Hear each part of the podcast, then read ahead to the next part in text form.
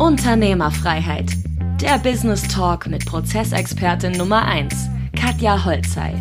Mehr PS für dein Unternehmen. Es gab noch nie in der Wirtschaft so unfassbar viele Veränderungen, mit denen wir als Unternehmer heutzutage zu kämpfen haben. Und das bedeutet für uns natürlich als Unternehmer, das Geschäftsmodell immer wieder weiter zu hinterfragen. Was bedeutet das letztendlich im Tun? Das heißt, dass du deine Nische, deinen Markt, deine Produkte und deine Produktentwicklung und Weiterentwicklung hinterfragst um neue Zielgruppen, um eine neue Positionierung, gegebenenfalls auch in Nischen überhaupt zu ermöglichen.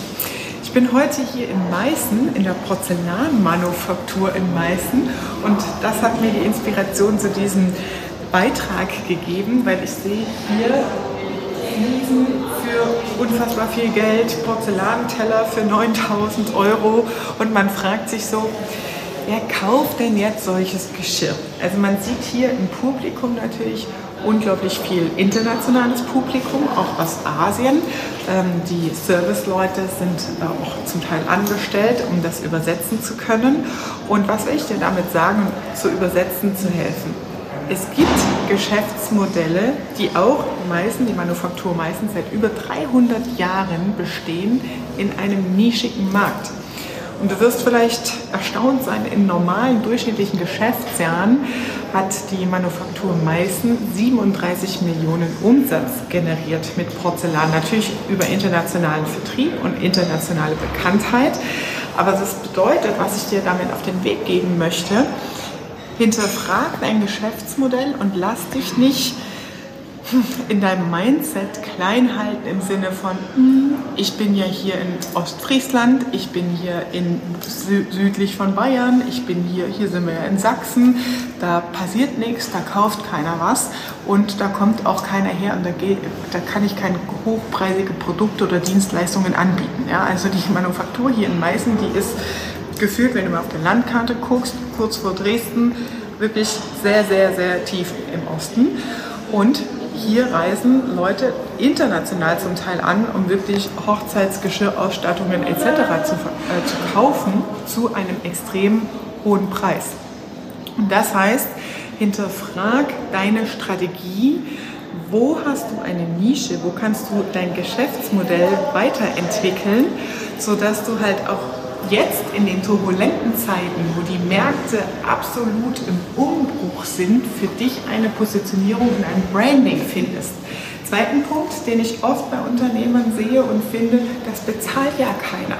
Natürlich ist ein Produkt wie dieses zum Beispiel sehr nischig. Ja? Das heißt, für Startups ist das nicht unbedingt die beste Wahl in nischigen, extrem hochpreisigen Segmenten Fuß zu fassen, zu platzieren, weil du deine Marke, dein Produkt erstmal behaupten musst. Und der Markt ist natürlich sehr klein. Also der Durchschnittsbürger, ob das jetzt in Deutschland oder international ist, deckt seine Tagestafel und sein Frühstücksbrettchen vielleicht nicht mit Meißengeschirr. Aber die Zielgruppe, die du erreichen willst in einer Hochpreispositionierung, die ist natürlich sehr mini klein und da musst du halt erstmal reinkommen. Ja?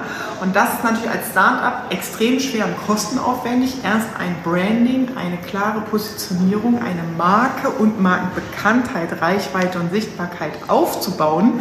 Das heißt, du musst unfassbar viel Werbebudget reinstecken, wenn du vorhast, in dieser Zielgruppe im Hochpreissegment aktiv zu sein für Startups, für andere Unternehmen, die bereits ein etabliertes Geschäftsmodell haben. Ich denke da zum Beispiel an Kunden von mir aus dem Handwerk, die halt wirklich super hochwertige Technologien entwickelt haben im Lichtbereich, im Baubereich, wo es hochpreisige Kunden gibt, wenn du ein Geschäftsmodell hast, das seit 10, 15 Jahren läuft und du dann in so eine Nische reingehst und sagst, für speziell dieser Zielgruppe entwickle ich ein Servicekonzept, Produkte und Dienstleistungen im Luxus- und Hochpreissegment. Da ist es natürlich sehr, sehr lohnenswert, weil du bist etabliert im Markt, du hast bereits eine Bekanntheit und müsstest dann für diese Zielgruppenansprache halt wirklich dein Geschäftsmodell weiter ausbauen und entwickeln. Ja? Und das ist finde ich mega inspirierend hier in gefühlt, sage ich mal, hinter Tupfingen, wie man im Schwaben so sagt, also am ähm, ADW, vielleicht auch so übersetzt. eine Manufaktur zu finden, die internationalen Ruf und Reichweite und Bekanntheit hat, seit über 300 Jahren dieses Handwerk auch pflegt und trotzdem wirklich im Hochpreissegment seine Produkte platziert und erfolgreich verkauft. Wenn du dein Geschäftsmodell verändern möchtest und zum Beispiel in andere Zielgruppen oder andere Märkte erschließen willst, ist natürlich sehr wichtig, die Prozess- und Projektebene auch differenzieren zu können. Weil wir sehen natürlich, wenn du das mal recherchierst, auch dieses Unternehmen als Traditionsunternehmen ist durch die Corona-Krise etwas ins Straucheln geraten. Nicht nur durch die Corona-Krise, sondern vor allem auch, weil sich die Geschäftsführung verkalkuliert hat mit Projektkosten in eine bestimmte Branche oder Nische mit einzusteigen, in das wenig, in dem wenig Erfahrungswerte drin sind. Und dann hast du halt schnell mal ein paar Millionen Projektkosten, die du abschreiben musst, die nicht zum Ertrag und nicht zum Ergebnis führen. Also wichtig ist dabei, wenn du dein Geschäftsmodell entwickeln willst, ne, dass du das in Projektstrukturen abwickelst, dass du halt wirklich Schritt für Schritt ein Vorgehen wählst, um in diesem geschützten und geschlossenen Rahmen, unabhängig deiner Cashflow-Prozesse, dein Unternehmen weiterzuentwickeln und in einer neuen Nische, in einem neuen Markt zu platzieren. Die Porzellanmanufaktur in Meißen kämpft natürlich wie andere gewerbliche Unternehmen mit dem Thema Fachkräftemangel und Nachwuchs. Und es ist sogar so, dass die künstlerischen Berufe, vor allem hier in so einer Porzellanmanufaktur, auch gar nicht mehr von der Handwerkskammer, Industrie- und Handelskammer angeboten werden, sodass das Unternehmen selbst in der Verantwortung ist, diese Spezialberufe auszubilden und auch entsprechend nachzuziehen. Ja, das Ganze vollzieht sich, in dem Mitarbeiter, viele Mitarbeiter hier sind seit 25, 35, 36 Jahren hier im Handwerk, im künstlerischen Beruf eines Bossiers zum Beispiel tätig. Und dieses Wissensmanagement muss in die nachwachsende junge Generation transferiert werden und damit natürlich auch, wenn es schon diese auserlesenen Berufsgruppen gibt, wo es keinen Nachwuchs gibt und keine breiten Ausbildungen mehr, muss natürlich ein Personalkonzept her, dass die jungen Mitarbeiter, die nachwachsen, auch die nächsten 20, 30 Jahre idealerweise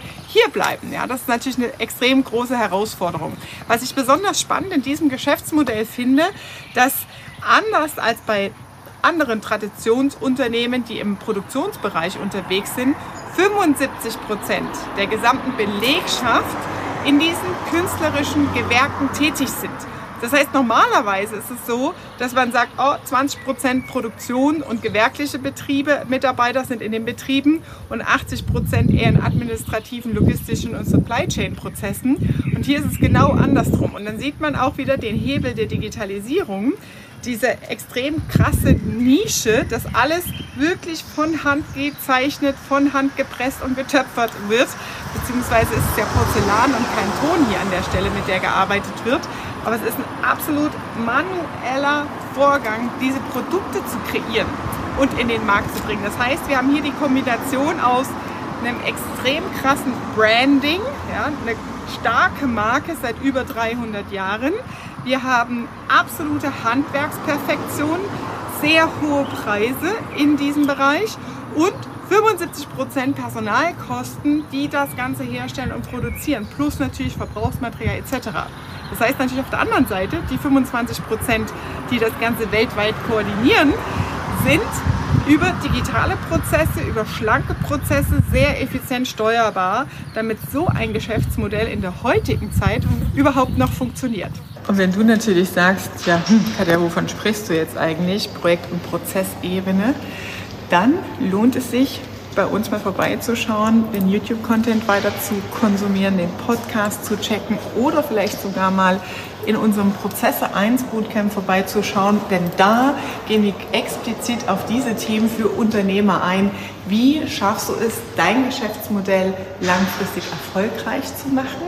Und wie schaffst du es, Innovationen so zu entwickeln, dass sie keine nachteilige Auswirkung auf deinen Cashflow-Prozess haben? Weil das ist natürlich das Allerwichtigste und oftmals auch das größte Risiko für Unternehmen, wenn sie nicht wissen, wie steuern sie solche Veränderungen und Entwicklungen in ihrem Geschäftsmodell. Also wenn du da das falsche Vorgehen hast oder auch nicht weißt, wie du es tust, dann kann das natürlich extrem geschäftsschädigend sein, dich da zu kalkulieren. Also Nutzt gerne die Gelegenheit, schau mal bei uns vorbei, auch auf der Homepage katjaholzer.com haben wir einige Kundenstimmen hinterlegt, die unser Prozesse 1 Bootcamp bereits besucht haben.